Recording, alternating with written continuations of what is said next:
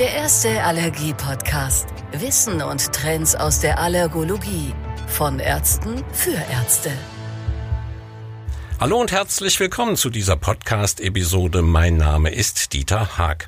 Unser Thema heute Allergologie in Zeiten von Covid-19 und unser Experte heute Professor Dr. Christian Reich. Herzlich willkommen, Herr Reich. Herzlich willkommen, auch von meiner Seite. Herr Reich, Sie sind in Hamburg zu Hause, so viel kann ich schon mal sagen, aber vielleicht stellen Sie sich selbst unseren Hörerinnen und Hörern vor.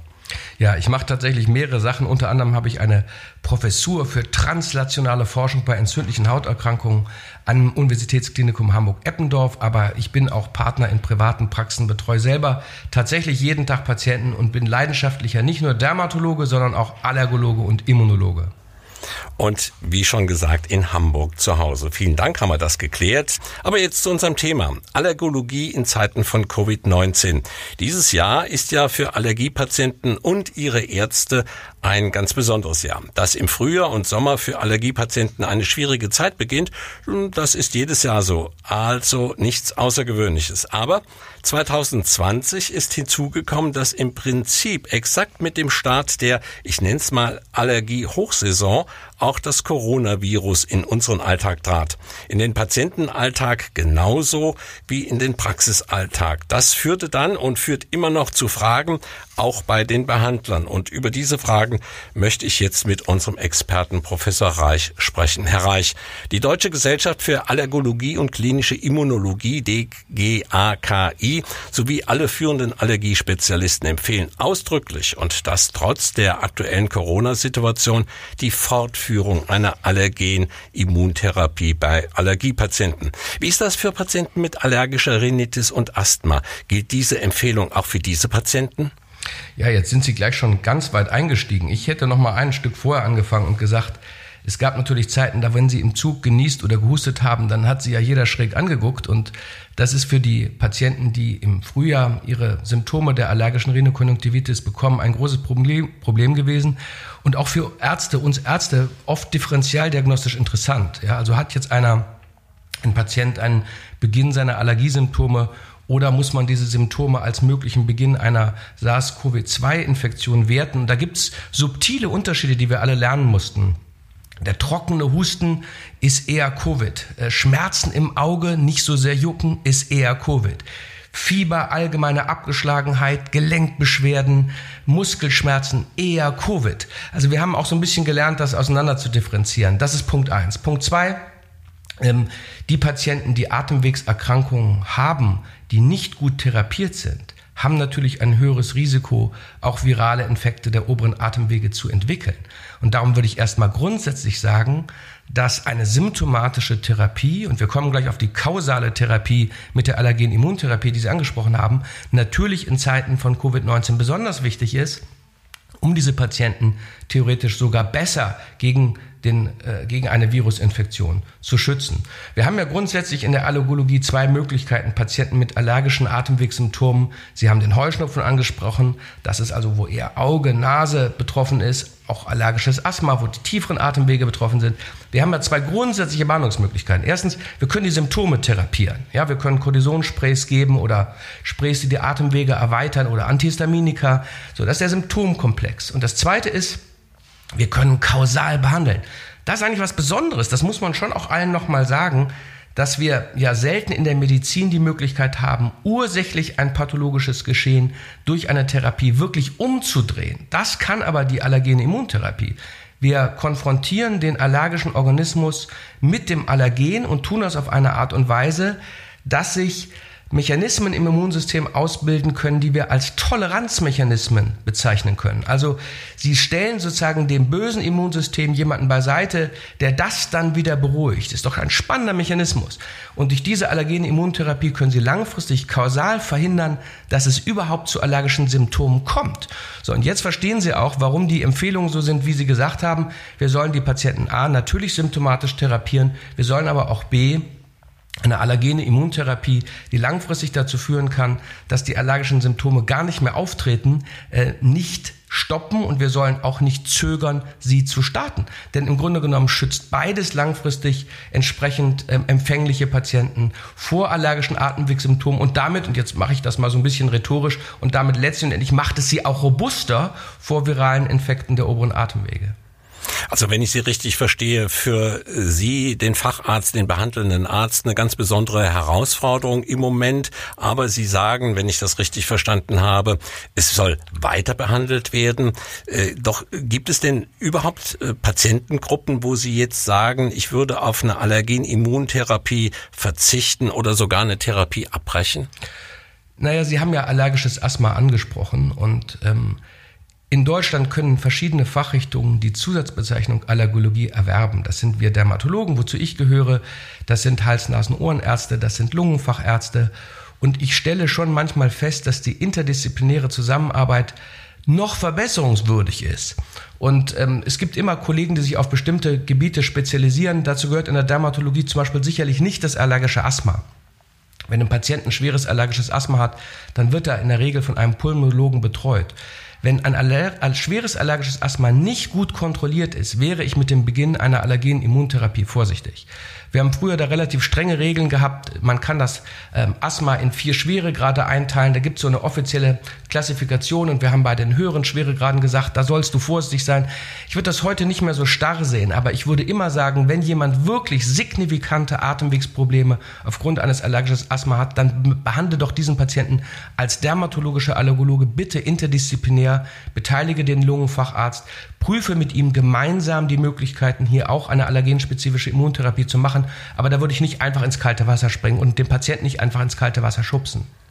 Also keine äh, Therapie in Anführungszeichen verweigern, also in jedem Fall machen. Das heißt auch keine abbrechen keine abbrechen, wenn ein Patient unter einer allergenspezifischen Immuntherapie zum Beispiel eine signifikante Verschlechterung eines allergischen Asthmas erfahren würde, dann muss das natürlich eine rote Ampel sein. Ne? Da muss ich ja irgendwie reagieren. Und meine Reaktion wäre auch da wieder, äh, den interdisziplinär behandelnden Kollegen, den Lungenfacharzt mit einzubeziehen und sagen, wir machen hier eine allergenspezifische Immuntherapie. Jetzt haben wir das Gefühl, dass sich die Einstellung des allergischen Asthmas verschlechtert. Was können wir tun? Und das dann gemeinsam lösen. Das Lösen kann heißen, dass ich die symptomatische Therapie des Asthmas vorübergehend intensiviere. Das Lösen kann im Extremfall dann auch heißen, dass ich eine allergenspezifische Immuntherapie beende. Aber ich, ich weigere mich ein bisschen zu sagen, da gibt es ganz einfache ähm, Kreuzungen und dann biegt man da ab? Das würde ich immer im Individualfall mit den Patienten, mit den Kollegen, die das, diesen Patienten gut kennen, interdisziplinär entscheiden wollen. Man könnte also sagen, auch in dem Fall hilft miteinander sprechen, also wenn die Behandler miteinander sprechen. Das ist immer gut und das ist vielleicht etwas, was wir im Gesundheitssystem in Deutschland sowieso mehr tun sollten. Äh, viele Patienten haben Erkrankungen, die sind nicht nur in einem Fachgebiet zu Hause, sondern die überlappen in ein anderes und das ist ja das Zauberwort der interdisziplinären Zusammenarbeit. Das gilt sicherlich auch für die von allergologischen Erkrankungen betroffenen Patienten. Nun gibt es die integrative ARIA-Versorgungsleitlinie, die der verbesserten Versorgung von Patienten mit Allergien und chronischen Atemwegserkrankungen dient. Welche Aspekte dieser Leitlinie sind denn für die Praxis Ihrer Meinung nach jetzt ganz besonders wichtig? Ich bin mir gar nicht sicher, ob der Großteil der auch allergologisch tätigen Kollegen in den verschiedenen Fachrichtungen die von Ihnen angesprochene integrative Versorgungsleitlinie kennt. Ich darf das mal so ein bisschen auch durchaus selbstkritisch sagen. Die Idee der Leitlinie ist genau das, was ich vorhin gesagt habe. Mechanismen zu diskutieren und zu entwickeln, die die interdisziplinäre Betreuung der allergologischen Patienten verbessern. Und das ist vielleicht der Kerngedanke, den es hier aufs Schild zu heben gilt. Wenn Patienten eine, viele Patienten zum Beispiel mit allergischen Atemwegserkrankungen haben eine Neurodermitis. Und es macht keinen Sinn, wenn jemand eine schwere Hauterkrankung hat und keine Nacht schläft, weil er sich kratzt, sich alleine auf sein Asthma zu konzentrieren. Genauso macht es umgekehrt keinen Sinn, wenn ein Patient beim Hautarzt ist und der cremt nur die Haut ein und der Patient pfeift auf dem letzten Loch, weil er ein unkontrolliertes Asthma hat. Auch das macht keinen Sinn. Und, und diesen Aspekt, dass von Allergien betroffene Patienten in mehreren Fachrichtungen Krankheiten haben können, die nur interdisziplinär optimal zu behandeln sind, ist doch ein und derselbe Patient. Wir, sollen, wir wollen doch, unser Ziel ist doch am Ende einen gut behandelnden, zufriedenen Patienten zu haben. Und das bedarf eben bei einigen Patienten, die Krankheitsdomänen haben, die von verschiedenen Fachrichtungen optimal betreut werden können. Das verlangt eine interdisziplinäre Zusammenarbeit. Das ist der Kern der Versorgungsleitlinie, die Sie angesprochen haben. Aber ich bin selber Autor von vielen Leitlinien, Leitlinien und ich sage Ihnen, diese Leitlinien sind gut und schön und das sind Dokumente und die liegen bei vielen in der Schublade und die wird ab und zu mal angeguckt oder auch nicht, aber gelebt muss es werden. Und gelebt heißt, ich muss im Grunde genommen, wenn ich eine Praxis habe in Wolfenbüttel dann, und bin Hautarzt, dann muss ich wissen, wer ist in Wolfenbüttel zum Beispiel HNO-Arzt, der sich für das Thema interessiert, wer ist Pulmonologe, der sich für das Thema interessiert, treffe ich den mal auf einem Meeting, spreche ich den mal an, hier, ich bin Hautarzt, ich interessiere mich auch für Allergologie. Das ist am Ende was ganz Privates wo man einfach mal wirklich miteinander sprechen muss, sich gegenseitig klar machen muss, ich weiß auch was davon und dann gemeinsam das Regelwerk erarbeiten muss ähm, und mit dem man gemeinsam interdisziplinär Patienten behandeln will. Ich glaube, dieses Umsetzen, ist, es ist schön, dass es eine Leitlinie gibt, aber sie muss gelebt werden, sie muss umgesetzt werden und das geht, glaube ich, nur, wenn Kollegen wirklich anfangen, direkt miteinander sprechen. Telefon greifen, sagen, ich habe hier einen Fall, kann ich dir den vorstellen? Ich sehe das so, wie siehst du das? In unserer Fachgesellschaft haben wir die Vorstellung, wie seht ihr das? Und dass man sich dann eben gemeinsame äh, Rahmen für solche, die Behandlung solcher Patienten entwickelt. Da kommen wir im Prinzip nochmal auf das, was wir eben gesagt haben, miteinander sprechen hilft. Das ist so. Ganz andere Frage. Stichwort potenzielle Ansteckungsgefahr in der Arztpraxis ist ja im Moment ein Riesenthema. Wie sinnvoll ist es denn Ihrer Meinung nach, um Kontakte in der Praxis mit dem Arzt, den Patienten zu minimieren, eine subkutane Immuntherapie auf eine Tablettenimmuntherapie umzustellen? Also ich muss zunächst mal sagen, dass die meisten Praxen in Deutschland, glaube ich, im Moment fast wieder normal laufen. Normal laufen heißt natürlich in diesen Zeiten, dass sehr sorgfältig die nationalen Richt- und Leitlinien, Empfehlungen umgesetzt werden. In meiner Praxis heißt das, wir vermeiden, dass ein volles Wartezimmer ist, wo der Abstand nicht eingehalten werden kann. Das muss ein bisschen anders gesteuert werden. Natürlich tragen wir alle Masken. Heißt ganz wichtig, bitte auch immer wieder den Raum lüften, damit wir die Aerosolkonzentration in den Räumen niedrig halten. Heißt, dass alle fünf Meter irgendwo ein Desinfektionsmittelspender aufgehängt ist und so weiter. Also wir sollten das wirklich beachten, sollten da vernünftig sein, ähm, sollten uns die Hände desinfizieren und so weiter. Also das beachten wir alles. Aber die Praxen sind doch, glaube ich, wieder voll. Die Patienten kommen wieder. Ähm, Sie haben jetzt ja mir eine ganz spezifische Frage gestellt und ich würde die breiter beantworten. Wir haben grundsätzlich zwei Möglichkeiten, eine allergenspezifische Immuntherapie heute zu machen. Das ist einmal die subkutane Immuntherapie, bei der das Allergen ins Fettgewebe gespritzt wird. Und wir haben zum Zweiten die Möglichkeit, das oral zu machen, die sublinguale Immuntherapie. Und die subkutane Immuntherapie setzt natürlich voraus, dass ich alle paar Wochen beim Arzt bin. Das wird mir in der Regel in den Oberarm appliziert. In der Regel gibt es Schwellung. Der Patient muss noch erst vorher im Wartezimmer warten, dann muss er nachher im Wartezimmer warten. Nachher meistens mit irgendeinem Coolpack auf seinem Arm. Also für mich völlig unabhängig von Covid-19 ist die sublinguale Immuntherapie, das ist meine persönliche Meinung, die für den Patienten viel einfachere Behandlung, denn die kann er ja zu Hause durchführen. Die erste Therapie machen wir in der Praxis, um zu gucken, wie er reagiert, aber dann kann der Patient das alleine durchführen. Also dieses, dieses moderne Schlagwort Convenience ist doch dramatisch unterschiedlich zwischen einer sublingualen und einer subkutanen Immuntherapie. Dieser Aspekt ist natürlich in Zeiten, wo mit öffentlichen Verkehrsmitteln in der Praxis zu fahren, vielleicht nochmal besonders betont. Aber ich persönlich würde nicht die, die alleinige Präsenz einer Covid-19-Krise dazu benutzen, um eine gut funktionierende Therapie bei einem Patienten umzustellen. Also für mich ist das mehr eine generelle Überlegung. Ich persönlich bin auch aus dem Grund der Convenience ein großer Freund der sublingualen Immuntherapie. Ähm, ich finde, das treibt mich noch mehr um, dass die wissenschaftliche Datenlage inzwischen bei der sublingualen Immuntherapie eigentlich besser ist als bei der subkutanen. Wir haben exzellente Daten äh, für die wichtigen Allergene, für Hausstaub, für Birkenpollen, für Gräserpollen, haben wir exzellente Daten für die sublinguale Immuntherapie. Und das zusammen, die wissenschaftliche Datenlage, die Einfachheit der Handarbeit, die, der, die einfache Handarbeit, Handhab, Handhabbarkeit der Therapie und die Convenience für den Patienten, das ist das, was mich generell und auch unabhängig von Covid-19 ähm, in Richtung sublinguale Immuntherapie treibt.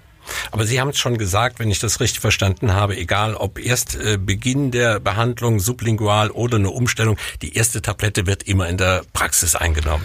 Das würde ich so machen, wobei ich sagen muss, nach vielen Jahren und vielen tausend Patienten, ich habe noch nie eine ausgeprägtere Reaktion gesehen. Die Idee der sublingualen Immuntherapie ist ja, dass ich mit in einer Schmelztablette eine relativ hohe Konzentration des Allergens anbiete. Sublingual, die soll unter der Zunge liegend schmelzen. Wir haben am Zungengrund lymphatisches Gewebe, was dann den immunologischen Effekt initiiert. Da kann es mal zu Kribbelgefühle in der Mundschleimhaut kommen, ähm, dass Patienten vielleicht mal Schluckbeschwerden hat, aber das ist es dann. Das sind also nicht diese Notfallsituationen, die wir haben können, wo Patienten, ich sage jetzt mal, in eine Anaphylaktoide oder tatsächlich sogar mal selten in einen anaphylaktischen Schock kommen, wenn ich den tatsächlich systemisch, indem ich subkutan verabreiche, mit einem Allergen exponiere. Also alles im Prinzip relativ sicher da sieht man keine oder sehen Sie keine Gefahren. Man soll immer wachsam sein, ne? Und Allergologen müssen auch mit diesen Notfallmaßnahmen vertraut sein. Ich will das nicht runterspielen. Nur die Erfahrung zeigt, und jetzt nicht von mir, sondern wir haben natürlich Zehntausende Patienten weltweit behandelt.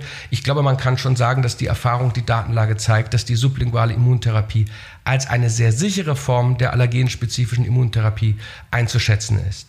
Lassen Sie mich nochmal auf das Stichwort potenzielle Ansteckungsgefahr äh, kommen. In den Corona-Zeiten war und ist ja häufig die Rede von Telemedizin. Ist es Ihrer Meinung nach denn sinnvoll, Patienten während der AET auch über Telemedizin zu behandeln? Oder äh, zu, zu betreuen, nicht behandeln, betreuen? Ja, auch ein, e-, ehrlich gesagt, ein Riesenthema, wo man fast alleine einen Podcast drüber machen kann. Wir haben in Deutschland ist ja in Europa eines der allerletzten Länder, was überhaupt die rechtlichen Rahmenbedingungen geschafft hat, geschaffen hat, überhaupt Fernbehandlungen durchzuführen. Schweiz, England haben uns das lange, lange, lange vorgemacht. Wir können das in Deutschland eigentlich erst seit Beginn des Jahres, das war jetzt aber noch unabhängig von Covid-19, können wir das überhaupt machen. Und ähm, ich sehe mich da auch so ein bisschen als Vorreiter. Wir benutzen ein Schweizer System, das heißt Derma2Go, kommt eben typischerweise aus der Schweiz, weil die da schon viel mehr Erfahrung haben können.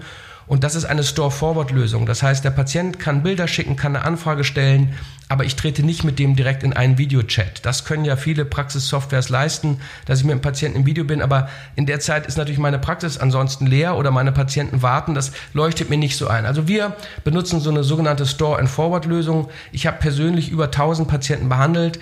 Ich muss sagen, ich bin eigentlich begeistert und auf der einen Seite erschrocken darüber, weil ich sehe, wie viele Patienten auch mit allergologischen Fragestellungen es da gibt, die keine Antwort finden. Und die so dankbar sind. Wir haben, geben uns 48 Stunden Zeit, um eine Anfrage zu beantworten. Normalerweise müssen die Monate auf einen Termin warten. Die sind natürlich begeistert. Ne? Die haben eine Frage, was ist dieser Insektenstich? Ich habe hier die Symptome, was bedeutet das? Kriegen von, innerhalb von 48 Stunden eine kompetente Antwort. Wir können den Rezepte zukommen lassen. Also das es zeigt einem, welche Versorgungsnot wir doch haben. Das ist die eine Seite und zeigt auf der anderen Seite auch gerade in der Dermatologie, wo es oft um sichtbare Befunde geht, wie segensreich da eine digitale Versorgung sein kann. Aber wir schicken auch 20, 30 Prozent der Patienten am Ende doch zum Arzt. Also es ist natürlich nicht so, dass sie alle Probleme dann digital am Computer lösen können.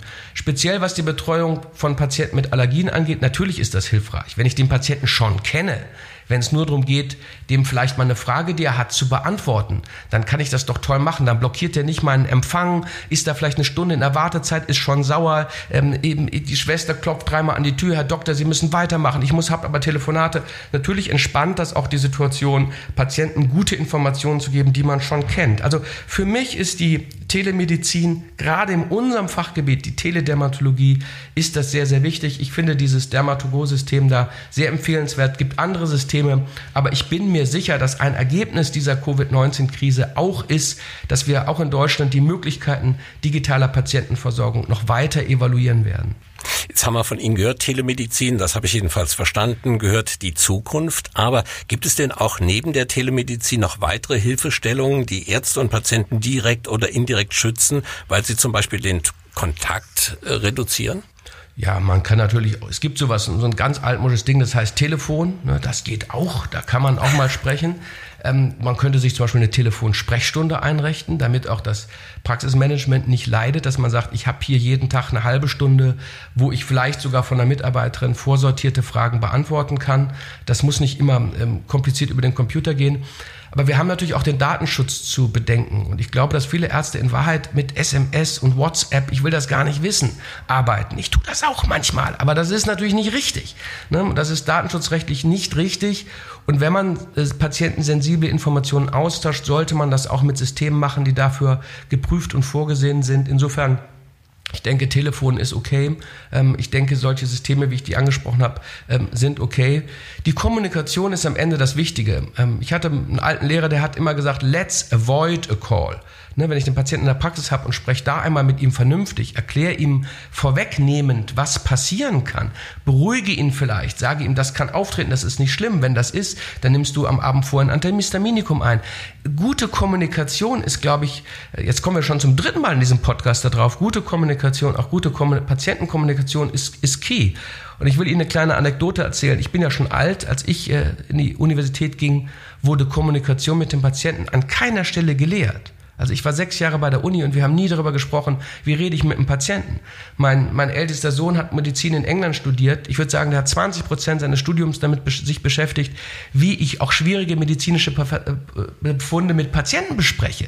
Wie gehe ich mit einem schwierigen Patienten um, mit einem ärgerlichen, mit einem frustrierten, mit einem deprimierten, mit einem, das lernen die. Und ähm, ich glaube, da müssen wir hinkommen. Es kann nicht Glückssache sein, ob ein Arzt ein guter Kommunikator ist oder nicht. Ne? Also für Patient, für, für die Arzt-Patient-Beziehung ist eine gute Kommunikation ein Schlüssel. Das gilt auch für die von Allergien betroffenen Patienten. Wenn Sie Patienten das vernünftig erklären, sich das in einer Sprache tun, die der Patient versteht, ihm die Dinge so erklären, dass er sie auch wirklich verstanden hat, zu Hause umsetzen kann, können Sie, glaube ich, schon die, die Zahl der auftretenden Fragen reduzieren. Und das sollten wir nicht aus den Augen verlieren. Ich würde gerne noch mal zwei abschließende Fragen ganz konkret mit Corona in Verbindung bringen. Und zwar kann bzw. sollte die Allergenimmuntherapie, kurz AIT, bei einer möglichen, und darauf liegt die Betonung, möglichen Corona-Infektion fortgeführt werden? Also da wäre ich persönlich vorsichtig. Und das sei mir an der Stelle ähm, als Hautarzt erlaubt zu sagen, das gilt nicht nur für die allergenspezifische Immuntherapie. Wir behandeln ja heute Schuppenflechtenpatienten, Neurodermitis-Patienten, mit Medikamenten, die immunologische Effekte haben. Bei keinem dieser Therapien haben wir das Gefühl, dass das Risiko, einen Virusinfekt zu kriegen, vergrößert wird oder dass das Risiko, einen schweren Verlauf zu kriegen, vergrößert wird. Aber wenn ein Patient verdächtige Symptome hat, dann würde ich immer diese erstmal abklären. Ne, dann hat der, hat der eine SARS-CoV-2-Infektion, dann muss der einen Test machen. Und dann würde ich tatsächlich den Beginn einer Therapie äh, verzögern oder wurde auch eine laufende Therapie, bis sich das geklärt hat, äh, abbrechen. Und die meisten Patienten, das ist ja auch ganz wichtig zu wissen, die meisten Patienten haben ja zum Glück einen leichten Verlauf. Die sind nach 10, 14 Tagen, sind die wieder gesund. Und ähm, dann kann man so eine Therapie auch problemlos danach wieder beginnen. Aber wenn ich tatsächlich verdächtige Symptome habe, trockener Husten, Fieber, hohes Fieber, Abgeschlagenheit, Schmerzen der Augäpfel und so weiter, wenn ich tatsächlich verdächtige Symptome habe, dann würde ich eine, auch eine allergenspezifische Immuntherapie so lange nicht beginnen, bis ich das abgeklärt habe. Und ich würde sie dann beginnen, wenn der Patient tatsächlich positiv sein sollte, wenn die Covid-19-Erkrankung ausgeheilt ist. Nun gibt es ja auch äh, Patienten, die wegen der Corona-Diskussion, ohne an Corona erkrankt zu sein, ihre Immuntherapie in Eigenverantwortung abbrechen, sagen, das ist mir jetzt zu riskant, da habe ich Bedenken. Jetzt kommt er aber nach Wochen zu Ihnen oder Ihren Kollegen und will die Therapie fortführen. Was ist da zu beachten von ärztlicher Seite? Ja, also zunächst mal, wir sollten mit unseren Patienten besprechen, dass das möglichst nicht erfolgt. Ne, es gibt in der Medizin eine riesige Diskussion, welcher medizinische Schaden jetzt, ganz unabhängig von, von Allergien betroffenen Patienten, welcher medizinische Schaden dadurch entsteht, dass Patienten notwendige medizinische Diagnostik oder notwendige medizinische Therapie aufgrund einer, ich sage das jetzt mal in Anführungszeichen, falschen Angst nicht in Anspruch nehmen. Ja, ähm, also viele Krankheitsverläufe sind schwerer, schlimmer, Dinge treten ein, die man durch eine vernünftige Therapie hätte verhindern können. Das sollte nicht der Fall sein. Das wäre ja ein negativer Kollateralschaden, der, der hier gar nicht zu verantworten wäre. Also meine Patienten werden informiert, die werden vielleicht auch mal proaktiv anrufen zu sagen, ich möchte dir die Information geben, hier besteht kein Grund abzubrechen und das gilt gerade wirklich für eine allergenspezifische Immuntherapie. Ähm, wenn ein Patient das jetzt doch gemacht hat, ne, der, Sie wissen das gar nicht, der kommt zu Ihnen, ich habe eine Corona-Pause gemacht, zwei Monate lang jetzt, so Mai, Juni habe ich nichts gemacht, dann müssen Sie natürlich bei der subkutanen Immuntherapie unter Umständen in dem Dosierungsschema zurückgehen. Ne, Sie müssen wieder mit niedrigen Dosen anfangen. Bei der sublingualen Immuntherapie mache ich es oft so, dass ich wieder eine Dosis in der Praxis gebe, einfach nur um zu gucken, ob die Verträglichkeit weiterhin gut ist, aber dann eigentlich sofort wieder reingehe. Also da würde ich schon auch sagen, von der Dosierung her ein Vorteil für die sublinguale Immuntherapie, weil sie es einfacher handhaben können und weil sie schneller wieder ähm, in dem therapeutischen Bereich sind und da nicht überlegen müssen, wie viele Schritte gehe ich zurück, wie mache ich das, dass ich den jetzt nicht nach seiner Pause überdosiere. Herr Reich, ich glaube, wir haben ganz wichtige Fragen geklärt. Vielen Dank für das interessante Gespräch. Sehr gerne. Vielen Dank nach Hamburg und unseren Zuhörerinnen und Zuhörern ganz herzlichen Dank, herzlichen Dank für Ihr Interesse an diesem Allergie-Podcast. Wir freuen uns, wenn Sie auch bei unserer nächsten Episode wieder reinhören, wieder dabei sind. Übrigens, wenn Sie keine Episode verpassen wollen, dann abonnieren Sie unseren Podcast am besten, dann werden Sie informiert, sobald es eine neue Folge erscheint. Das war's dann für heute. Also, bis bald. Herzlichst, Ihr Dieter Haag. Der erste Allergie-Podcast. Wissen und Trends aus der Allergologie. Von Ärzten für Ärzte.